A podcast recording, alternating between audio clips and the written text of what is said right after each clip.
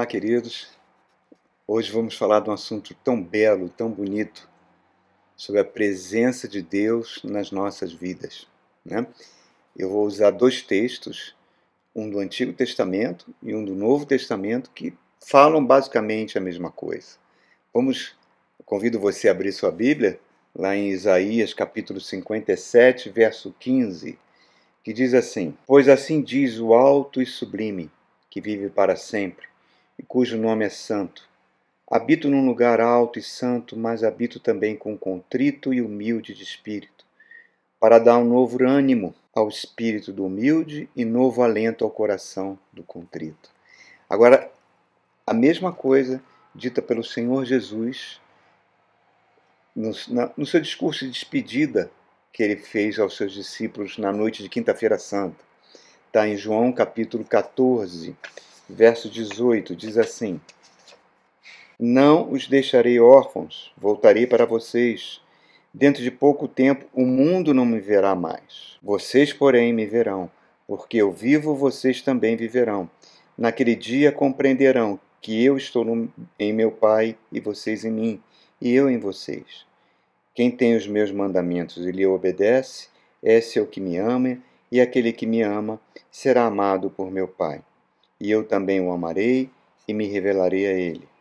Então disse Judas, não os cariotes, Senhor, por que te revelarás a nós e não ao mundo? Respondeu Jesus, se alguém me ama, obedecerá à minha palavra. Meu Pai o amará, nós viremos a ele e faremos morada nele. Promessa maravilhosa de Deus para as nossas vidas. Reparem, Isaías nesse verso, fala sobre dois atributos do nosso Deus. Um é a transcendência de Deus. É aquele Deus que habita num alto e sublime trono, aquele Deus cujas nações não passam de uma gota num balde, né? aquele Deus super poderoso que criou todo o universo. E esse ser tão divino, isso ele está falando da transcendência de Deus, mas ele fala ao mesmo tempo da imanência de Deus. Deus dizendo que habita no coração de uma pessoa humilde e contrita. E Jesus repete isso de outra forma. Jesus é a revelação máxima de Deus. O profeta Isaías já previa isso quando chamava ele de Emanuel, Deus conosco. E, e Jesus Cristo, quando ele fala, quando você ama a minha palavra, obedece meus mandamentos, eu e o meu Pai iremos fazer morada em você. Como ele faz morada? Através da terceira pessoa da Santíssima Trindade, o Santo Espírito de Deus, que é o próprio Deus. É Deus atuando em nós. Irmãos, diante dessa realidade espiritual, nós não precisamos de mais nada na nossa vida. Nós temos tudo que precisamos para ter uma vida plena e abundante. Mas por que que muitas vezes a nossa vida não é assim? Porque que, qual o problema disso? O problema é que nós não percebemos a presença do Espírito Santo em nós, a presença do próprio Cristo em nós. Jesus, quando está se preparando para ir para Jerusalém, já no, na, no, finalzinho do seu ministério, lá nos ribeiros de Hebron, ele faz uma pergunta para os seus discípulos, fala assim, quem as pessoas dizem que eu sou? Os discípulos, ah, uns dizem que eu sou Jeremias, outro diz que você é Elias, um diz que é João Batista que ressuscitou. E vocês, quem vocês dizem que eu sou? E o apóstolo Pedro vai dizer: Tu é o filho do Deus vivo. Né? Tu é o próprio Deus. É, é uma revelação fantástica. Jesus, em várias ocasiões, revela sua divindade. Quando ele vira para a geração de judeus contemporânea a ele, fala: Vocês querem um sinal, o sinal que será dado é o sinal de Jonas. Mas aqui está quem é maior do que Jonas. A rainha do sul, falando de, da rainha de Sabá, ela atravessou toda a Arábia para encontrar com Salomão. E aqui é está quem é maior que Salomão. Vocês falam da grandeza do templo, aqui está quem é maior do que o templo. Vocês falam da santidade do sábado, aqui está quem é maior do que o sábado. Antes de Abraão existir, eu sou. Declarações fantásticas que Jesus fez nos evangelhos, mostrando para os judeus que ele é o próprio Deus que os conduziu pelo deserto durante 40 anos. É o próprio Jeová encarnado num ser humano. Mas reparem, além da parte divina de Jesus, a parte humana de Jesus era fascinante. Suas palavras eram fascinantes. As pessoas acordavam de madrugada para ouvi-lo falar, pregar a palavra. Ele conseguia cativar o coração das pessoas. Já se passou 2021 anos e a gente não para de falar de Jesus. E não vai parar até a volta dele. Ele, as suas explicações nas parábolas sobre, sobre a vida em si é algo fantástico. E reparem, queridos, se ele não fosse o próprio Deus encarnado, a igreja não teria nem sobrevivido nem em Jerusalém, onde ela começou. Então, ele está fazendo uma promessa maravilhosa aos discípulos que coincide com a promessa que Isaías também estava narrando ali. Eu habitarei com vocês. E depois ele fala: Eu estarei convosco até o final dos tempos. Eu tenho toda a autoridade sobre céus e terra. Então Ele estará comigo e com você nas nossas lutas, nas nossas provas. Mas o problema é, nós não percebemos, nós não reconhecemos a Sua presença, porque nós não buscamos a Sua presença. A presença do Espírito Santo, que é uma pessoa que fala. Eu quero fazer contar uma história aqui para a gente fazer uma analogia disso que eu estou falando. Uma história verdadeira que aconteceu há uns 10 anos atrás com um piloto de um voo comercial muito experiente, chamado Jim O'Neill. Ele tinha 65 anos e mais de 30 anos de voos, e ele fazia uma rota regular que vinha da Escócia para a Inglaterra. Um avião mais ou menos comercial de passageiros, com 30 pessoas a bordo, um avião pequeno. Mas ele fazia isso sempre, sempre, era um piloto muito experiente. Depois de 40 minutos de voo, ele saindo da Escócia, já entrando em território inglês, ele perde a visão. Depois foi dito que ele teve um derrame naquela hora. Perdeu completamente a visão. E não tem picô-piloto, era só ele. E ele não queria transmitir isso para os passageiros, senão seria um pânico. Tenta imaginar, um voo completamente cego. E ele começa a mandar várias mensagens para as torres de comando pedindo socorro, socorro. Aquela situação, uma tragédia se aproximando. Aí uma torre de comando consegue é, um, um, é, fazer um contato com um major da Força Aérea Inglesa que estava pousando um caça. Paul Gerard, nome dele. E aí a torre fala, olha, é, decola e emparelha lá com o avião do Jim O'Neill, vê se você consegue ajudá-lo. O Paul decola com o avião de caça, localiza o avião do Jim O'Neill, e com, emparelha ao lado dele e pelo rádio vai falando com ele. Essa conversa depois foi revelada pela BBC de Londres. E ele fala: Jim, Jim, você consegue ver alguma coisa? Ele falou: Não, não consigo ver nada, eu estou completamente cego. Calma, Jim, calma, você não está sozinho, eu estou aqui para te ajudar. Eu vou te ajudar a fazer um pouso seguro. Vamos juntos. Fica tranquilo. Você consegue ver os equipamentos aí? Consigo, consigo. Então, vamos. Tem uma pista de pouso logo à frente a bica em direção à pista, vai com calma, isso. Aí quando ele foi abicando em direção à pista, o Paul no, no avião de caça, não, não, não, você está com o nariz do avião muito para baixo, não vai dar certo. É, sobe de novo, aí ele bate com, com o trem de pouso na pista e sobe e, e tenta uma nova abordagem. Novamente, não dá certo. Ele bate e volta. Na terceira vez, e aí os passageiros já estavam vendo que alguma coisa estava errada ele teve que confiar totalmente na voz do, do major Paul Gerrard ali do lado. Ele teve que pousar o seu avião pela fé e não por vistas. Na terceira tentativa, aquelas ordens calma, tranquila, ele falou: Isso, isso, você está conseguindo botar na posição certa, desce o trem de pouso, vai lá, vai lá. Ele pousa o avião, um milagre conseguiu salvar a aeronave, salvar todas aquelas vidas a bordo, estando completamente cego. E essa história é tão bonita, ela é um exemplo para a minha vida e para a sua, porque muitas vezes na nossa vida a gente se depara com um verdadeiro voo às cegas. Às vezes é um divórcio, Às vezes é uma doença grave que surge no seio da família. Às vezes é uma falência financeira. Às vezes é um filho que se envolve com drogas. Tudo na sua vida estava sob controle, tudo na sua vida está indo certinho, e de repente você se vê num voo às cegas, que nem o piloto Jim O'Neill estava, mandando aviso para tudo que é lado, pedindo socorro para tudo que é lado.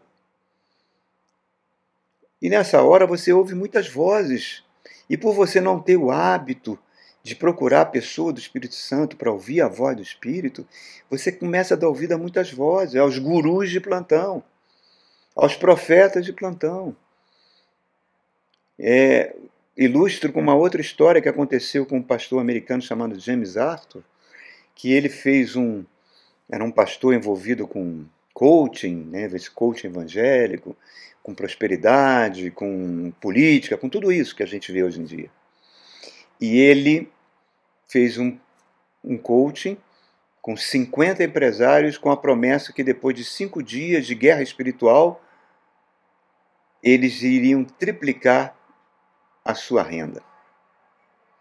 Pagaram 9 mil dólares por cabeça para esse coach. Ele implantou ali nessa guerra espiritual na cabeça dele 36 horas de jejum.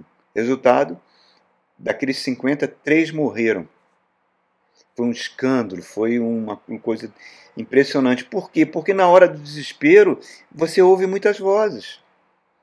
Jesus falou que as minhas ovelhas conhecem a minha voz. Não vos deixarei sós.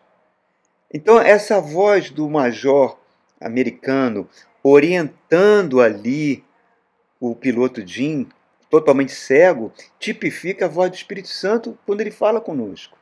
Quando você se vê numa situação horrível e ele vem com calma, com tranquilidade, dando instruções seguras para nós. Mas nós precisamos criar o hábito de entrar no nosso quarto, fechar a porta, falar com Deus. E não só falar, aprender a ouvir, ficar quieto e ouvir o que o Senhor tem para falar conosco. Porque, mas para isso precisa crer na palavra. Jesus fala: aquele que crê na minha palavra, obedece e eu faço morada. Então por que, que nessas horas a gente fica desesperado, com medo? A gente corre para o remédio da tarja preta, a gente vai fazer empréstimos com juros altíssimos para quitar dívidas que a gente já fez. Nós vamos correndo atrás de vozes de profetas, da, do irmão de oração, da igreja do poder. E, e o Espírito Santo está querendo falar conosco. E a gente precisa perceber a presença de Deus, buscá-lo buscar o Espírito. Uma das maneiras, uma das pistas porque a gente não ouve a voz de Deus é aquilo que Jesus fala. Um rico dificilmente entrará no reino dos céus. É mais fácil um camelo passar no fundo, no buraco da agulha. Mas você fala, mas pastor, então isso comigo não acontece, eu não sou uma pessoa rica. Mas essa riqueza que afasta as pessoas de Deus não é só uma riqueza financeira. É tudo aquilo que nos faz feliz, que a gente ama e que nos torna independentes de Deus. Pode ser o dinheiro, pode ser uma prosperidade, pode ser uma saúde de ferro, pode ser beleza, pode ser popularidade, pode ser um salário altíssimo. Então, várias situações que fazem a gente não buscar Deus, que a gente acha que nossa vida está sob controle. É que nem aquela pregação que nós temos aí no YouTube sobre os cuidado com os deuses amorreus. Nós vamos levantando ídolos no nosso coração invisíveis. E esquecemos que nós estamos num ambiente de guerra espiritual, num mundo tenebroso. E, e que não devemos ficar iludidos. A Bíblia fala na segunda carta ao Coríntios que você não deve fixar os olhos naquilo que você está vendo porque é transitório, e sim naquilo que você não vê, que é real. Provérbios capítulo 1 diz que a sensação de bem-estar faz a pessoa louca achar que está tudo bem e esquece que aquele tudo bem pode ser um caminho de morte para ela. Então, é muito infantil você achar, ah, venha para Jesus, que você vai estar tá no mar de rosas, que tudo vai correr bem. É aqueles testemunhos que você ouve na rádio. Ah, eu vim para Jesus, comprei uma lancha, vim para Jesus, meu, tripliquei meu negócio. E isso aí não é assim que a banda toca. O Evangelho do nosso Senhor Jesus não é isso. Então Deus pode permitir que muitas dessas coisas que a gente que nos torna independente dele, ele pode permitir que sejam retiradas da nossa vida. Pode parecer um pouco cruel, mas ao longo prazo é a melhor coisa que pode acontecer conosco. Porque todas as coisas cooperam para o bem daqueles que amam Deus. Deus quer nos dar uma felicidade completa, eterna, e isso só pode advir de um relacionamento íntimo com Ele. Reparem, queridos, essa capacidade de auto-engano nossa, ela pode tornar a vida intolerável. Certa vez perguntaram para C.S. Lewis, é, na década de 40, fizeram uma pergunta para ele sobre o relacionamento dos cristãos com esse mundo. Né? E ele falou o seguinte: Olha, eu, eu entendo os cristãos como habitando num grande edifício. Parte desse é como se o mundo fosse um grande edifício. Parte desses cristãos acham que aquele edifício é um hotel cinco estrelas. E, e a grande maioria acham aquele edifício uma prisão insuportável. Uma prisão tipo as prisões do Brasil onde tem 80 pessoas numa cela que só pode caber 5. Pois bem, aquelas pessoas que vêm para Jesus e acham que entraram num hotel 5 estrelas, à medida que elas vão conhecendo aquele edifício, né, que elas acham que é um hotel 5 estrelas, elas vão vendo que um vaso sanitário entupido, os lençóis sujos, a comida ruim. Então ela começa a chegar à conclusão que aquilo não é um hotel cinco estrelas e sim é uma espelunca. E ela estava depositando toda a sua alegria em algo que não existia. Por outro lado, aquelas pessoas que consideravam a prisão horrível, né? à medida que elas vão se relacionando com Deus, fechando a porta do seu quarto, buscando a presença de Deus, orando, elas começam a ver que aquela prisão não é tão ruim assim. Que Deus está sempre dando uma vitóriazinha aqui, uma vitóriazinha ali, que elas vão caminhando, as coisas vão se acertando na vida dela, e ela começa a achar, até, apesar de ser um ambiente hostil, né, um ambiente que é inimigo do Evangelho, ela começa a, trafegar por esse mundo, experimentando a vida abundante de Cristo. Então, é isso, irmãos. Jesus deu a receita: aquele que ama, aquele que ama a minha palavra, obedece os meus mandamentos, eu farei morada. Por quê? Porque Deus não quer que quando você tiver que estar no meio de um voo cego da sua vida, que você entre em desespero. Mas que assim como aquele piloto do avião de caça, o Paul Gerrard ajudou o piloto Jim O'Neill a pousar o avião de segurança, o Espírito Santo quer fazer isso conosco. Quer nos orientar, quer que a presença dele, que é o próprio nome Iavé chamar, a presença, Deus presente nas nossas vidas, pouse, porque ele habita com humilde e com contrito de coração, de um povo seguro.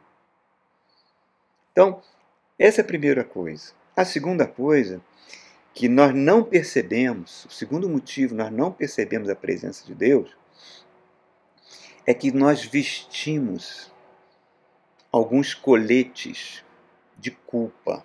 Estou usando uma linguagem figurada.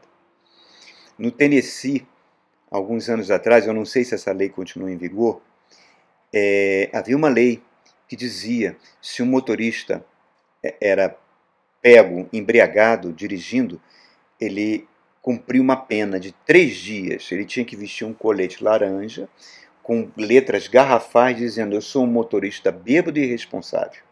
E varrer as ruas. Era uma coisa humilhante, mas era uma coisa para mostrar a culpa que aquele homem tinha caso acontecesse algum acidente. E muitas vezes nós somos assim. Nosso armário, você abre, está cheio de coletes de culpa e de remorsos. Né? E Satanás é mestre em confeccionar esses coletes. escolhas ruins que nós tomamos na vida, palavras que nós falamos que machucamos, atitudes que nós fizemos que ferimos pessoas e a nós mesmos. Isso vai produzindo remorso e vai produzindo culpa. Ah, eu desapontei meus pais. Ah, eu fui negligente com meus filhos. Ah, eu destruí meu casamento com adultério. Ah, eu... enfim, eu fui desonesto com uma pessoa que confiava em mim, desleal. Enfim, isso vai produzindo sentimento de culpa, de remorso, que vai nos corroendo por dentro, irmãos, e produzem doenças no nosso físico. Certa feita, uma mulher muito bonita procurou, bonita e rica, procurou o pastor da igreja e pediu ao pastor que ela queria, depois que o culto acabasse, ela queria lavar o banheiro, os banheiros da igreja. O pastor achou aquilo estranhíssimo. Falou, não, minha irmã, não há necessidade, nós contratamos pessoas durante a semana para fazer essa tarefa. Não, não, mas eu quero fazer. Isso é entre eu e Deus. Eu, eu tenho que me permitir. Ela insistiu tanto que o pastor deixou. Então acabava o culto, lá ela ia com esfregão e, enfim, fazia a limpeza dos vasos sanitários do banheiro. E o pastor, incomodado com isso, tornou a conversar com ela. E ela explicou. Ah, pastor, eu, eu tinha 19 anos, estava no auge da minha carreira de modelo, saí uma vez com um rapaz que eu conheci naquele mesmo dia e a gente teve relação, eu engravidei, eu nunca mais vi aquele rapaz. De repente eu me vi grávida e achei que aquela gravidez ia deformar o meu corpo, então eu cometi um aborto. E eu nunca mais me perdoei por isso. Então eu, preciso fazer alguma coisa para que Deus me perdoe, para aliviar essa culpa. E o pastor explicou, irmã, isso é muito difícil você, o que você está pedindo, porque não é assim que funciona. Nós não temos como esconder, nem descartar, nem compensar as nossas escolhas erradas, atitudes erradas, com outras, entre, entre aspas, espirituais. Esse processo de remoção de culpa que a senhora está fazendo é completamente falho. E o diabo está trazendo a senhora encarcerada, fazendo a senhora levar uma vida desgraçada. E aí vem à nossa mente aquela cena que Jesus Cristo está lá em Cafarnaum, no auge do seu ministério, está dentro da sua casa e uma multidão ali, né, querendo ver as palavras de Jesus Aí chegam quatro pessoas carregando um paralítico numa maca. A Bíblia não diz que aquele paralítico era um paralítico de nascença. Não, ela não diz isso. Esses homens sobem no telhado, tiram as telhas e descem a maca na frente de Jesus. Deve ter sido um, algo fantástico. E Jesus olha para aquele homem e fala uma frase: Filho, tem bom ânimo, os seus pecados foram perdoados. É como se ele estivesse dizendo assim: todas aquelas atitudes erradas que você cometeu, todas aquelas maldades que você fez, que geraram essa culpa horrível, que afetou o seu físico, que afetou a sua saúde física, te colocou agora paralítico, eu estou dizendo que eu te perdoo, eu te perdoo. Aí os fariseus que estavam presentes na casa, e os fariseus tinham essa prática Sempre que surgia alguém que poderia ser o Messias, eles acompanhavam para ver os milagres, faziam um relatório e mandar para o Sinédrio para testar se era um Messias falso ou não. A Bíblia diz que eles não falaram, eles só pensaram. Pensaram, falaram: quem é esse que perdoa pecados? Só quem pode perdoar pecados é Deus. E eles estavam certos, estavam certos no que eles estavam pensando. Por quê? Vamos imaginar, digamos que você, eu emprestei 20 mil reais para você que está me ouvindo, ok? Você tava, nós nos conhecemos e você estava com uma dívida, pediu um socorro, eu tinha um carrinho, vendi aquele carrinho, tirei um dinheirinho na poupança e te dei 20 mil, você me prometeu que em dois meses me pagaria. Aí passa-se um ano e você não me paga, passa-se dois anos e você não me paga. E um dia, uma terceira pessoa que é conhecida minha e sua, nós estamos conversando, essa pessoa chega, fala para você, olha, o dinheiro aí que o pastor Wagner te emprestou, não precisa pagar não. Está perdoada a dívida. Eu ia falar, ué, Por que você está perdoando a dívida? Ele, ele deve a mim, não deve a você. É eu que tenho que perdoar a dívida. Então os fariseus estavam corretos.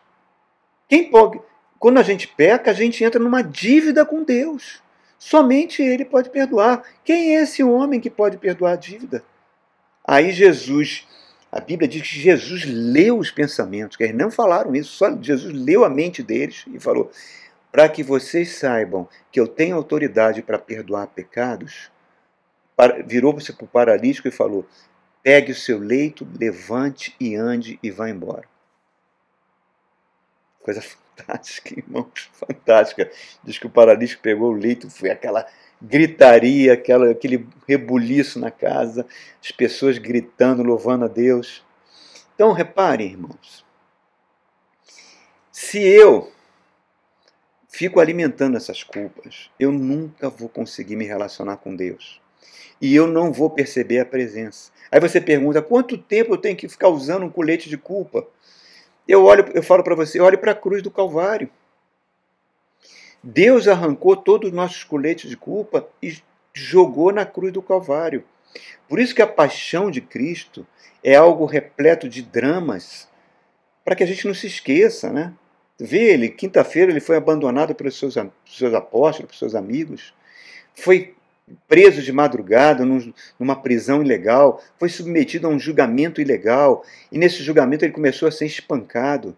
E depois levaram ele para Pilatos. Pilatos viu que não havia culpa nenhuma dele, queria soltá-lo, a multidão pediu para ele ser crucificado. Pilatos lava mãos, entrega ele na mão dos soldados, os soldados torturam ele, arrancam a pele dele com chicotes, cravam uma cruz é, perdão, uma coroa de espinhos na cabeça, batem com pau nele. Ele sai todo ensanguentado, carregando aquela cruz pelas ruas de Jerusalém. E depois é crucificado. E depois você vê Deus fazendo um terremoto ali naquele local, mortos ressuscitando e aparecendo na cidade. Depois ele faz trevas de nove da manhã até as seis da tarde, fica completamente escuro. Deus sacudindo o véu do templo sendo rasgado, Jesus clamando: Deus meu, Deus meu, por que desamparaste-me? Um grande drama para mostrar para nós, que a gente nunca se esqueça que aquilo que Isaías profetizou, ao Senhor agradou moê-lo e fazendo ele enfermar. O Senhor lançou sobre ele todos os nossos pecados, nós éramos como ovelhas desgarradas, mas o Senhor lançou sobre ele todas as nossas iniquidades.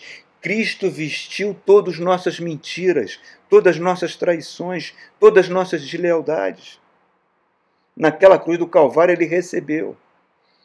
Ele levou o pecado de muitos, ele se tornou maldição no meu lugar. Ele morreu a minha morte para que eu pudesse viver a sua vida. Então o pastor vira para aquela senhora e fala: Senhora, a senhora não precisa fazer mais nada. O trabalho já foi feito na cruz.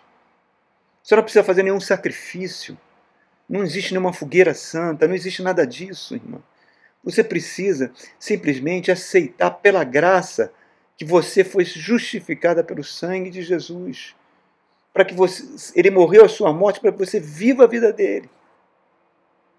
Em 1987, um voo da Northwest Airlines mal decolou e houve um acidente que matou 155 pessoas a bordo. Só uma pessoa sobreviveu, uma menina de 4 anos chamada Cecil Cherran. Sabe por que ela sobreviveu? Porque quando a mãe percebeu que o impacto estava vindo, a mãe soltou o cinto de segurança, agarrou aquela criança e recebeu no seu corpo todo o impacto da queda do avião. E morreu no lugar daquela criança. Foi isso que Jesus fez. Deus lançou sobre ele pecado que Adão cometeu, porque quando Adão pecou, o universo tinha que ser destruído, não era para existir mais vida. Porque a santidade de Deus não pode habitar com pecado. A ira de Deus teve que ser lançada sobre Jesus para que a justiça de Deus fosse satisfeita. Por isso que a Bíblia diz que o sangue de Jesus é conhecido antes da fundação do mundo. Então, ele é a obra completa. Nenhuma boa ação que eu vou fazer ou você vai fazer vai melhorar o que Jesus fez. Deus remove as nossas culpas, nossas falhas. Ele tira esse colete de remorso e veste um colete de bondade e amor. Ele joga fora no mar do esquecimento. Você fala, mas Senhor, eu, eu roubei. Aí Deus fala, não me lembro. Ah, no passado eu fui mentiroso, eu traí. Deus fala, não me lembro. Eu joguei no mar do esquecimento. Eu olho para você e só vejo o sangue de Jesus. Então, irmãos, nós vamos pecar. Mas a Bíblia fala: se a gente se arrepender, confessar os pecados, Ele é fiel e justo para nos perdoar. Ele vai pousar o seu avião com segurança na pista. Mesmo que você não esteja enxergando a pista, mesmo que você esteja num voo cego, Ele vai te dar ordens seguras, porque Ele está presente na sua vida. Ele é Yahvé chamar, é a pessoa do Espírito Santo. Então, queridos, invista nesse relacionamento com o Senhor. Invista e que Deus abençoe a sua vida. Amém?